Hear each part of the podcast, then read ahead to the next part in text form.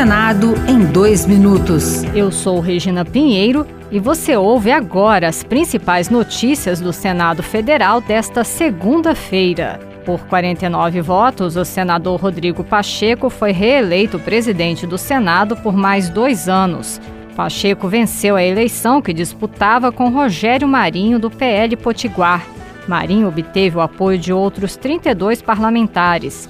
No discurso antes de ser eleito, Rodrigo Pacheco afirmou que o país precisa ser pacificado e erradicar de vez o que chamou de polarização tóxica. Pacificação não é inflamar a população com narrativas inverídicas, tampouco com soluções aparentes que na verdade geram instabilidade institucional. Pacificação é, enfim, estar do lado certo da história, o lado que defende o Brasil e o povo brasileiro. 27 senadores tomaram posse nesta quarta-feira no Senado.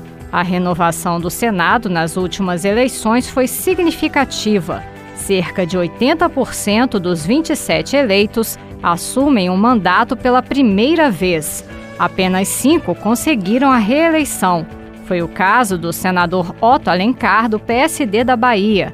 Mais velho entre os eleitos, ele foi chamado para prestar o compromisso regimental na tribuna em nome dos outros 26 colegas. Constituição Federal e as leis do país, desempenhar fiel e lealmente o mandato de senador que o povo me conferiu, sustentar a união, a integridade e a independência do Brasil. Outras notícias sobre o Senado estão disponíveis em senado.leg.br barra rádio.